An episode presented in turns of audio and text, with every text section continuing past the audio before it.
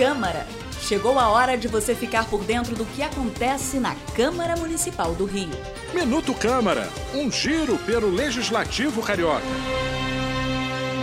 Daqui a pouco, a partir das 10 da manhã, a Câmara do Rio abre as portas para quem quer doar sangue.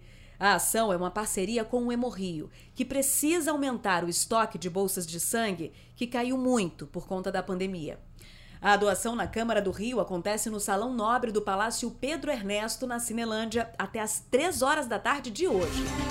Eu sou a Renata Cordeiro e esse foi o Minuto Câmara. Minuto Câmara, um giro pelo Legislativo Carioca.